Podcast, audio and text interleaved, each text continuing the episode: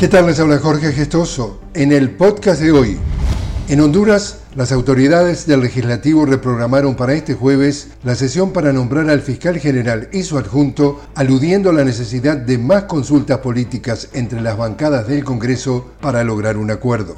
Al mismo tiempo, la presidenta Xiomara Castro denunció las intenciones de facciones políticas dentro del Parlamento que intentan boicotear el proceso.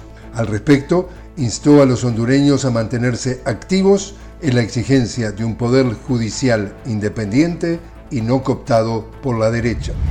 En México, el presidente Andrés Manuel López Obrador rinde su quinto informe de gestión, iniciando así su último año al frente del Ejecutivo. En un acto en el estado de Campeche, el mandatario presentará su penúltimo informe mientras cuenta con una aceptación popular que roza el 60%. Se prevé que durante su discurso el jefe de Estado remarque importantes logros de su gestión, entre los que se destacan la fuerza de la moneda mexicana, el aumento de la inversión extranjera y los avances en la construcción del tren Maya.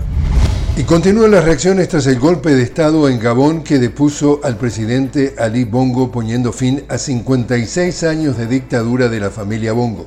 El presidente francés, Emmanuel Macron, condenó el golpe de Estado mientras líderes opositores demandaron al gobierno de Macron una relación de iguales con África. China llamó a resolver la situación a través del diálogo, mientras que el secretario general de la ONU y el presidente de la Comisión de la Unión Africana dijeron estar en contra de cualquier intento de golpe de Estado. Y así es como está el mundo. Les habló Jorge Gestoso los invito a que me acompañen en un nuevo podcast de La Noticia con Jorge Gestoso. Hasta entonces.